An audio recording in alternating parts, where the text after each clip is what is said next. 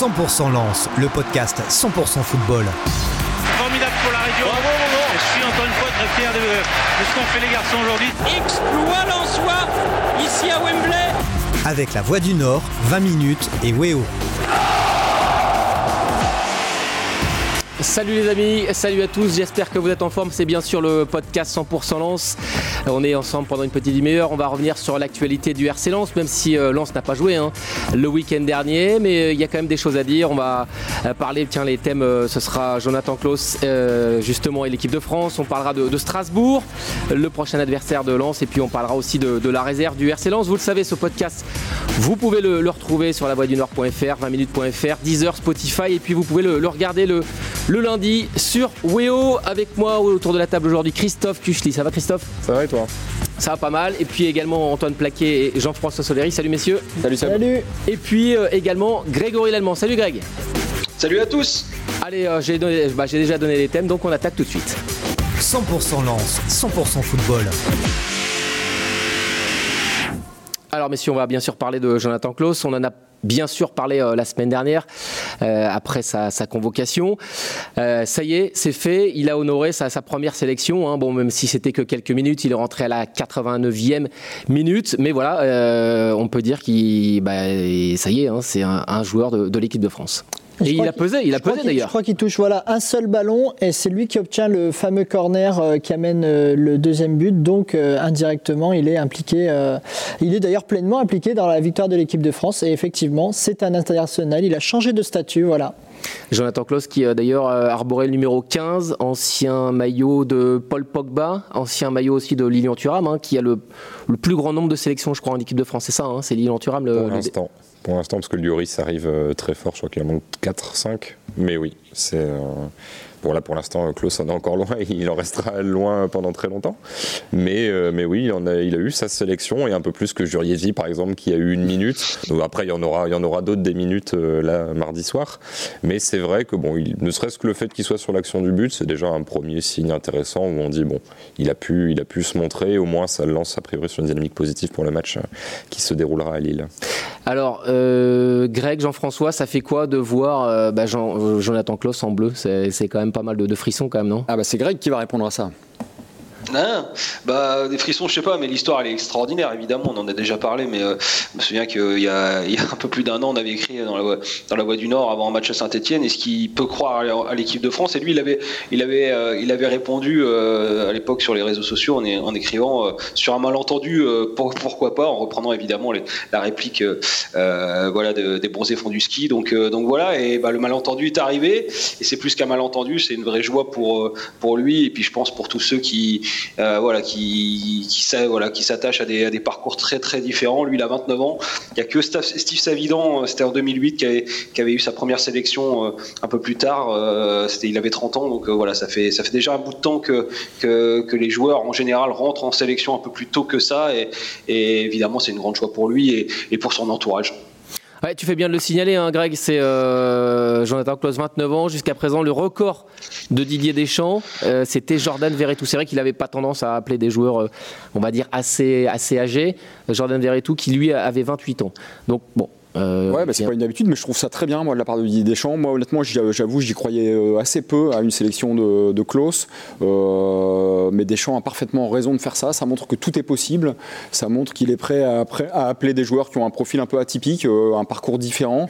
Et c'est un message aussi envoyé à ceux qui sont bien en place. Euh, tout est possible. Il faut constamment prouver qu'on mérite d'être là c'est tout bénéf pour son groupe, selon moi. Ouais, mais en même temps, il va plus se passer euh, beaucoup de choses là, parce que là, c'est le dernier match euh, amical. Après, on va rentrer dans la Ligue des Nations et après, ça sera la Coupe du Monde. Puis après, il y aura peut-être plus de Didier Deschamps. Donc euh, finalement, il change sur le tard. Parce que Didier Deschamps, son contrat se termine là en fin d'année. c'est pas sûr que ce soit lui le, prochain sélectionneur de l'équipe de France, en tout cas en 2023. Il peut se passer beaucoup de choses, mais il y a un début de saison aussi avant la Coupe du Monde, ce qui fait que bah, Jonathan Klaus peut parfaitement croire en ses chances pour la Coupe du Monde en fonction de tout ce qui peut se passer en début de saison prochaine et en fin de saison actuelle.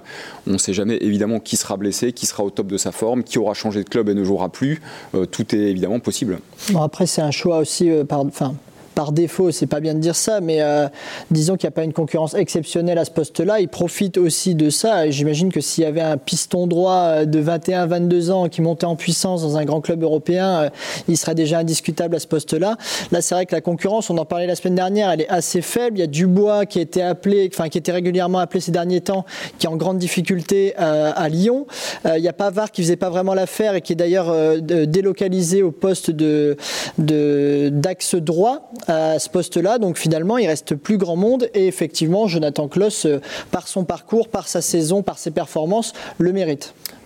Et puis, et puis juste une, petite chose, je pense qu'il a un vrai profil de, euh, au-delà de l'aspect technico-tactique, c'est vrai, euh, du mec qui va être dans la sélection et qui en va être à personne s'il faut rester deux mois enfermé sans jouer une minute, euh, un peu comme Adil Rami avait pu le faire par exemple pour la Coupe du Monde 2018. Alors je dirais, dirais pas que Jonathan Klaus sera là pour organiser les barbecues, hein, attention, mais il, en faut, hein. il a aussi ce profil-là, un peu frais, sympathique, et, qui peut jouer au moment de, voilà d'une sélection au dernier moment.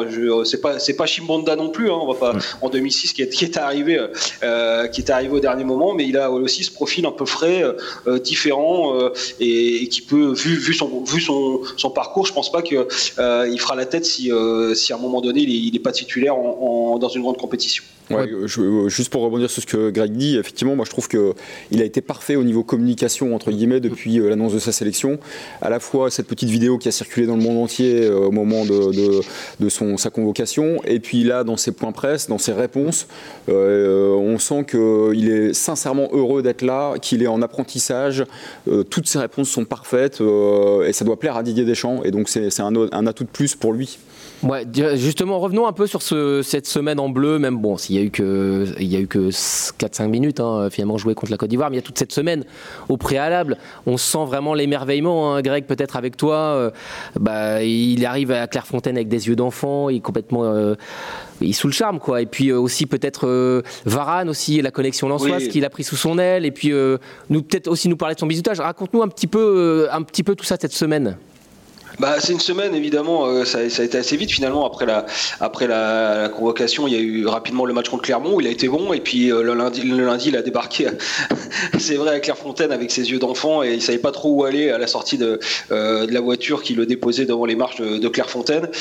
donc ça c'était assez touchant et puis derrière il a fallu se mettre dans le bain et pour ça c'est vrai que quand vous avez quelqu'un comme Raphaël Varane qui est un cadre et qui par la connexion lançoise, on rappelle que Raphaël Varane deux jours après son titre de, de champion du monde à Moscou était à la Gaillette pour saluer les, salariés, du Racing, donc il est encore très attaché au, RC Lens. Et eh ben il a, joué son rôle de grand frère et je pense que c'était vraiment un, vrai atout pour, pour Jonathan Klaus parce que, parce que lui, il n'a pas tout ce cursus fédéral, il n'a pas fait les sélections de jeunes, il découvrait tout, tout, il découvrait tout euh, à ce moment-là. Il y a eu les premières séances et, notamment une première euh, séance, une petite opposition où, où il était dans l'équipe de, Griezmann et où ça s'est bien passé parce qu'on a, on a pu voir les images et il a été euh, plutôt bon dans, dans, cette opposition. Et ça, c'est important. Il a gagné, il a gagné les deux premières oppositions de la semaine, que ce soit mardi et mercredi, je crois. il était dans l'équipe des vainqueurs. Donc, donc voilà. Et puis bon, il a, encore une fois, c'est quelqu'un qui est, qui est très simple d'accès et, et, à mon avis a réussi rapidement à, à se faire quelques connexions au sein du groupe et c'est évidemment important. Il va être jugé sur ce qu'il va euh, produire sur, euh, euh, sur le terrain, mais on l'a dit aussi sur le reste. Et le reste, tout l'invisible, est très très important dans un groupe de 23, amené peut-être à jouer la, Coupe du Monde en fin d'année. En fin Finalement, le moment le plus difficile pour lui, c'était peut-être le bizutage, c'est ce qu'il disait, non? Oui, oui, bah alors c'est marrant parce qu'on avait écrit que ce serait sur Corneille, on avait réussi à avoir la, un peu l'info, et puis on avait écrit on pensait que c'était parce qu'on vient de loin la chanson de Corneille qui est en plus euh, assez symbolique euh, en tout cas au niveau des paroles du parcours de, Jonathan Klaus et finalement il a, chanté avec classe qu'il avait déjà chanté euh, d'ailleurs à, son arrivée au RC Lens. Et apparemment ça s'est bien passé. Paul Pogba disait il a été bon. Il a été bon. En plus il a été le premier à passer devant Nkunku notamment qui était voilà l'autre un autre bisu et puis et William Saliba. Et ben c'est lui qui a commencé. Apparemment il a été plutôt bien et détendu en rythme en tout cas, un peu comme on l'a vu sur les 3-4 minutes qu'il a pu faire au Vélodrome où il est rapidement entré dans, euh, dans son match même s'il avait très très peu de temps euh, euh, pour faire ses preuves. Et est-ce qu'il s'était beaucoup entraîné devant son miroir, Greg? Je sais pas, je sais pas, mais en tout cas, il avait l'air. je me souviens en tout cas de son arrivée à, Lens, il avait été, il a été pas mal. Donc à mon avis, c'est qu'apparemment, c'est c'est la chanson qui, chante à tous les, à chaque fois qu'il arrive. Donc c'était pas la première fois qu'il a fredonné. Apparemment, il a été plutôt pas mal, voilà. Alors, euh, Jonathan Klaus est désormais international. Messieurs, qu'est-ce que ça change? Est-ce que, euh, quand on est international, peut-être avec toi, Christophe, est-ce que la valeur euh, tout de suite d'un joueur bah, change également c'est-à-dire que Jonathan Klaus bon 29 ans latéral il est bientôt en fin de contrat si je m'abuse. Voilà sa valeur je sais pas ce qu'il vaut aujourd'hui mais le fait d'être international est-ce que ça peut aussi changer finalement une carrière et puis le prix d'un joueur? Ouais, même si ça change plutôt, par exemple, quand tu es binational euh, avec une sélection africaine et française, par exemple, et que tu prends ta nationalité européenne, là, c'est clair qu'avec les conventions, etc., les, enfin, les extra-communautaires, machin, ça fait euh, mécaniquement augmenter ta valeur. Un peu moins quand c'est juste une sélection quelques minutes, mais c'est vrai que, alors, j'imagine que dans, a priori, dans cette ère maintenant, tout le monde sait qui est Jonathan Klaus, mais c'est vrai que malgré tout, si tu as un grand club et que tu pas forcément percuté, euh, que tu regardes pas spécialement Lens euh, plus qu'autre chose, là, tu vas voir, tu fais, ah tiens, euh, ce mec-là, je connais pas forcément la sélection française, et peut-être que ça peut te faire tilter et que du coup, tu remontes l'historique et tu vas te refaire un peu les matchs de Jonathan Klaus cette saison, et la saison dernière, tu vas faire, ah oui, effectivement, ce joueur est pas mal, mais là, a priori, de ce que j'en sais, il était déjà sur la radar de l'Inter, par exemple, cet été, d'autres clubs. Ah, c'est des clubs qui ont euh, 40 joueurs sur les radars, hein, ça veut pas dire que forcément il était proche de signer, mais malgré tout, euh, je pense qu'il était un petit peu dans le, circuit des euh, potentiels pistons des clubs qui jouent à 3 ou 5 derrière, voilà, qui ont besoin de, ce profil-là. Mais c'est vrai que ça peut quand même te faire gagner 1 ou 2 millions quand tu es club vendeur. Tu dis, bah, ah, on n'est pas vendeur, donc déjà ça fait augmenter la valeur du joueur. Puis tu peux dire, ah, on parle quand même d'un international. Mais je pense qu'au-delà des 3-4 minutes, c'est ce qui va se passer face à la Côte d'Ivoire qui peut là vraiment euh, te faire gagner, même si encore une fois le foot et les millions, euh, l'intérêt c'est quand même le terrain. Ça peut vite, je pense, te faire gagner 1 ou 2 millions si t'es bon, parce que du coup tu passes le test international. Là où des mecs comme Sébastien Frey, par exemple, une sélection, ça se passe pas bien du tout et hop, il disparaît à jamais. Là, tu peux un peu valider ce côté, oui, j'arrive à passer le step euh, supérieur pour, pour euh, être performant sur un, un niveau que j'ai pas du tout connu parce que lui n'a jamais joué la Coupe d'Europe. Peut-être euh, une question aussi justement sur le. Bah, Est-ce que Klaus, du coup, a intérêt peut-être aussi à rester à, à Lens euh, il, il en est où, tiens d'ailleurs, Greg, de, de son contrat? Il arrive en fin de contrat et on parlait de prolongation. ouais, je- Il a ouais, changé- Il reste encore un an, je crois, mais. euh, Il a changé d'agent d'ailleurs. mais, mais, mais effectivement, ça, il y, a il y a déjà la, la possibilité de, de prolonger. hein. C'est, un peu en discussion déjà. C'est, on va dire, c'est dans les, les tuyaux. Maintenant, il faudra voir les conditions. Évidemment, bah, son statut fait aussi qu'il aura peut-être d'autres exigences, peut-être niveau salarial. Donc, ça, peut faire la différence au moment de la, euh, prolongation ou pas de, de Jonathan Klaus. On le disait la semaine dernière. Par contre, en tout cas. Euh, pensez que comme il va être sous les radars désormais d'autres clubs, il sera forcément partant. Ce serait pas forcément une bonne affaire pour lui. En tout cas, à Lens, euh, l'idée est aussi de le garder. Et, lui, il aura peut-être, euh, s'il à six mois de la Coupe du Monde, encore une fois, il est dans un, confort à ce poste-là. Il, sait qu'il sera titulaire forcément à Lens. Et à six mois de la, Coupe du Monde, s'il a l'occasion de le faire, ce qui serait une sorte de voilà d'apothéose de, de cette histoire incroyable d'un mec qui était encore amateur il y a cinq ans, euh, et ben, euh, et ben je pense qu'il n'a pas tout, tout à fait intérêt à, à partir du RC Lens ou alors choisir un club où, où il sera exactement dans les mêmes conditions et ça on le sait seulement quand, quand on y est. Voilà. Ton avis peut-être Antoine là-dessus parce qu'à 29 ans, euh, ok, c'est sûr qu'à Lens il aura l'assurance d'être titulaire, mais c'est peut-être aussi la possibilité pour lui une des dernières chances d'aller voir ailleurs, euh, peut-être avoir un beau contrat quoi. Bah ouais, donc là, bah, comme disait Christophe, là il va passer le, le fameux test et s'il s'avère euh, positif, c'est-à-dire que c'est un joueur de stature internationale amené à jouer euh, des compétitions euh, internationales et européennes euh, au niveau des clubs, euh, peut-être qu'il va avoir cette exigence-là, sportivement du moins, de, de vouloir jouer la Coupe d'Europe. Lens la jouera probablement, mais probablement pas, euh, à voir le choix qu'il va faire cet été. Ça va être important, il va falloir prendre la bonne décision pour lui et aussi pour Lens, savoir dans quelles conditions le mettre l'année prochaine, etc. Euh, ou savoir aussi bien le vendre. On sait aussi que c'est un joueur euh, émotif qui marche beaucoup avec, euh, avec sa tête, avec ses émotions. Donc il faut, je pense, qu'il choisisse un projet sportif sain, qui lui plaise, qui- corresponde aussi tactiquement à, enfin, qui puisse être optimisé dans son rôle de piston. Donc ça va être une, une vraie interrogation. La Coupe du Monde arrive très vite euh, ici au mois de novembre. Ça va se jouer cet été. Il, il- aura clairement qu'une seule possibilité dans toute sa vie de jouer une coupe, une coupe du Monde. Il le sait. On voit à quel point il est heureux d'être là. Moi, je ne peux pas imaginer une seule seconde qu'il parte de Lens cet été euh, avec cet objectif. Alors, euh, c'est évidemment uniquement mon point de vue, mais donc euh, moi, ce- pour, pour moi, il a tout intérêt à prolonger à Lens avant la fin de saison, faire une dernière bonne saison à Lens en se disant je donne tout pour essayer de faire cette Coupe du Monde. Quitte ensuite à aller voir Parfait. ailleurs, et puis Lens pourra empocher quelques millions puisqu'il aura prolongé. Ce serait ça pour moi le schéma le plus intelligent. Parce qu'il est dans une zone de confort, il a une- des certitudes en tout cas en restant à Lens, c'est ça? Qui est, Ouais. Ce qui est possible aussi, euh, désolé Greg, je prends le lead, ça serait que par exemple il signe pour un grand club et que ce club-là le laisse pendant, pendant un an, enfin en prêt pendant un Mm. an à Lens. Ça peut aussi être une solution, mais c'est vrai que l'un des trucs que nous-mêmes on disait, hein, c'est oui, c'est vrai que Didier Deschamps aime appeler quand même des joueurs qui ont confirmé sur euh, l'échelon supérieur. Là, Didier Deschamps démontre que non, être à Lens peut suffire à être appelé. Donc si Klaus est bon, effectivement, le côté ah, il faut qu'il change de club pour être appelé Mm. ne tient plus. Donc euh, là-dessus, c'est vrai que rester à Lens n'est pas, n'est pas forcément un problème. Après, je pense qu'il faut, Ouais. il faut prouver d'autres. Pardon, Greg, Greg avait c'est à pris un mon ticket tour. avant. Vas-y, vas-y, vas-y, Antoine, vas-y. Non, mais c'est vrai que quand on joue à Lens, qui est un club euh, de seconde zone, disons, de Ligue 1, il faut prouver d'autant plus. Je pense par exemple, je fais le parallèle avec Dubois, qui est peut-être son principal concurrent euh, pour la, la sélection en Coupe du Monde. Euh, Dubois n'a pas besoin de faire des performances exceptionnelles avec Lyon pour être sélectionné, puisque Lyon est déjà un club de stature supérieure, il joue des matchs européens, etc. Donc ça va être tout l'enjeu de, de rester à ce niveau très très élevé. Il va falloir rester à 100%, ce qui n'est pas facile jusque novembre. Greg. Il faudra, il faudra voir où est-ce que ce qu'aura été aussi le discours de, Didier Deschamps euh, auprès de Jonathan Klaus parce qu'il aime bien euh, euh, donner aussi son avis sur les joueurs qui, partent ou qui partent pas. Alors ben, c'est surtout sur des joueurs cadres. hein. Faire attention de ne pas perdre votre statut. Mais c'est peut-être aussi euh, le, discours qu'il aura eu en interne ou alors il lui leur a dit bah, si tu vas, ce serait pas mal aussi d'aller jouer des, matchs un peu plus costauds. Donc je pense que Jonathan Klaus a eu forcément en arrivant comme tous les comme tous les nouveaux un- un entretien avec Didier Deschamps et, les, paroles de Didier Deschamps pourraient aussi avoir un impact euh, évidemment sur, euh, euh, sur la position de, Jonathan Klaus, même si encore une fois, j'imagine pas qu'il prendra le risque de, de, voilà, de tout bousculer dans un, dans un équilibre qu'il a, qu'il a trouvé à 29 ans. Voilà. Allez, voilà pour euh, Jonathan Klaus. Messieurs, il nous reste 10 minutes. Euh, allez, deux thèmes encore abordés. Euh, Strasbourg et la réserve. On va peut-être commencer avec Strasbourg qui revenons au championnat. hein, la Ligue 1, ça sera la 30e journée ce week-end.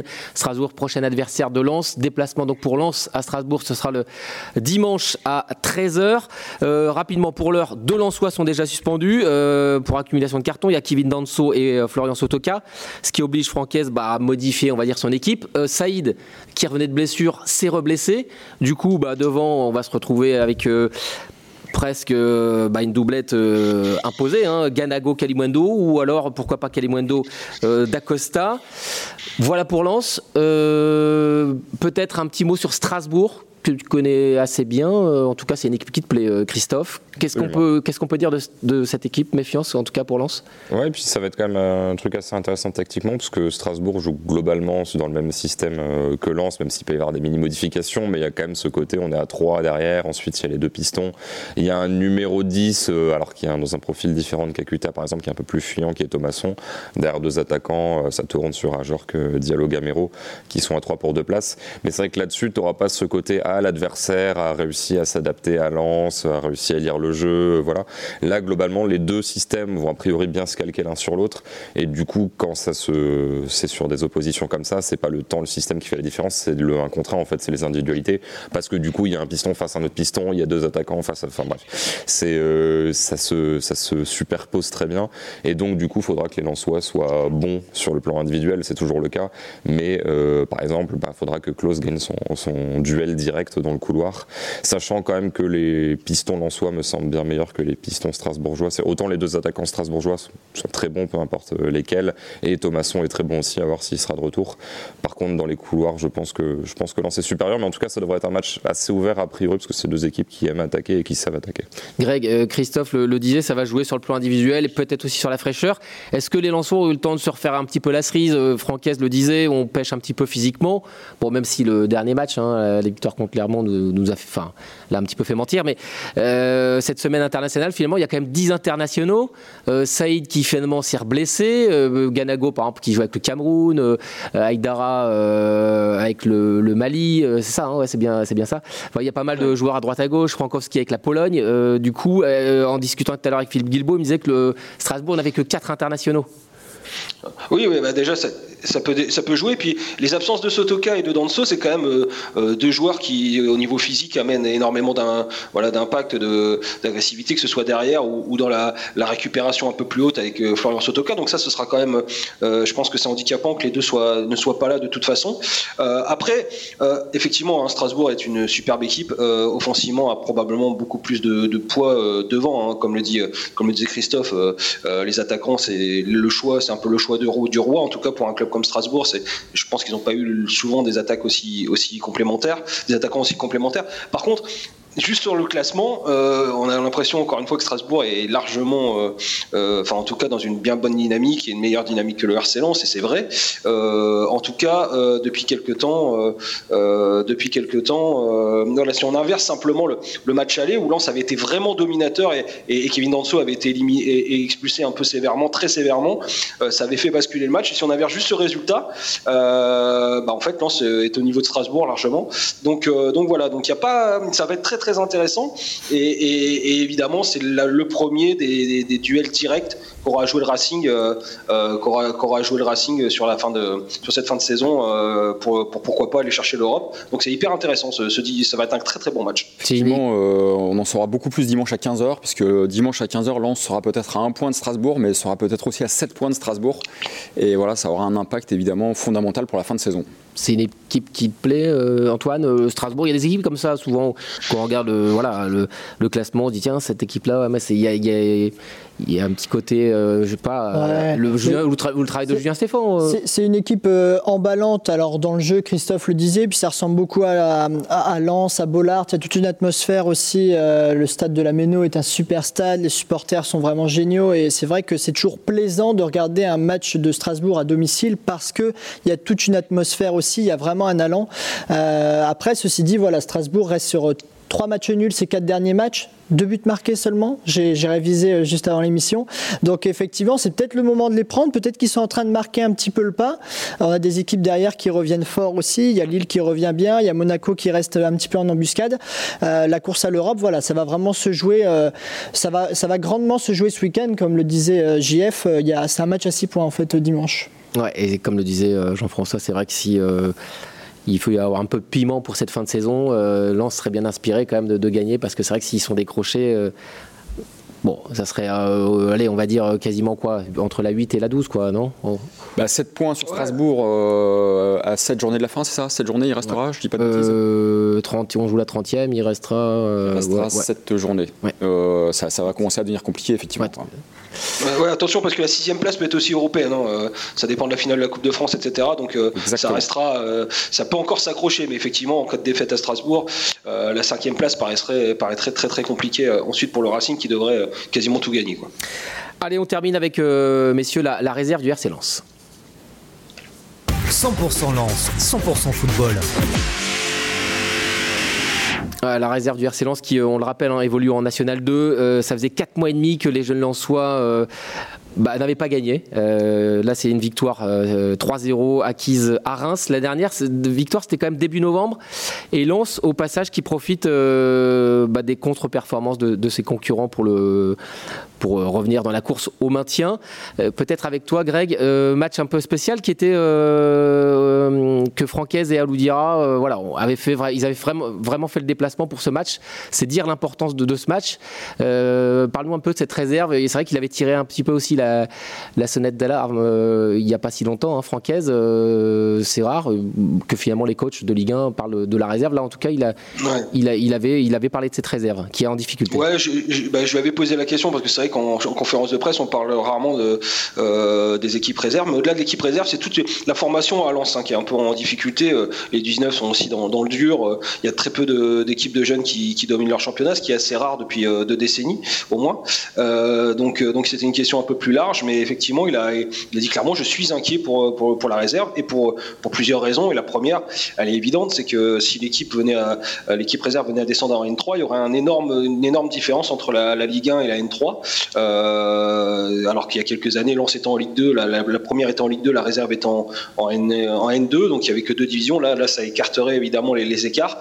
Euh, et donc, euh, donc voilà, et puis surtout, il a envie de, voir ces jeunes se confronter à ce qui se fait de mieux, en tout cas, ce qui est possible dans les règlements, c'est-à-dire des joueurs de, N2. Donc oui, oui, on l'a senti vraiment touché par ça, et puis c'est quand même, un formateur. Il a eu, il a aussi été champion lui avec Lorient en N2 avec la réserve de Lorient. C'est quelqu'un qui connaît très bien ce niveau. Il a évidemment entraîné la, euh, réserve, euh, la réserve lançoise avant de prendre l'équipe première. Donc euh, oui, on l'a senti vraiment touché et il espérait vraiment que ça puisse basculer. Et ce résultat-là, 3-0 ce week-end à Reims, bah, il permet encore d'avoir un espoir parce que, parce que finalement, il faudrait maintenant une, série. On verra combien de, joueurs de l'équipe pro viendront, pourquoi pas, épauler la réserve dans les, dans les matchs qui viennent. C'est possible ça de voir, parce que là, il y avait Christopher Wu qui était impliqué, je crois, sur, sur le dernier match ou sur les derniers matchs, mais c'est possible de voir l'équipe réserve renforcer vraiment s'il faut vraiment donner un coup de main pour éviter la descente. On rappelle, il y a trois descentes, hein, je crois, de, N2 vers N3.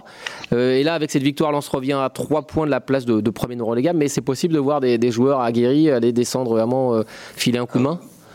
Bon, on n'est pas, on n'est pas comme en district ou en, club de régional ou même de N2, N3 où des fois, voilà, sur les fins de saison, il y a une forme de, euh, voilà, d'arrangement pour essayer de trouver des, solutions pour sauver les équipes réserves. La Lance joue l'Europe, évidemment, en tout cas, est encore dans la course à l'Europe euh, en, Ligue 1. Et je pense pas que le club, euh, de toute façon, le plus important, c'est de finir le plus haut en Ligue 1, que ce soit 5e ou 7e ou 8e, mais c'est de gratter des, c'est de gratter des places.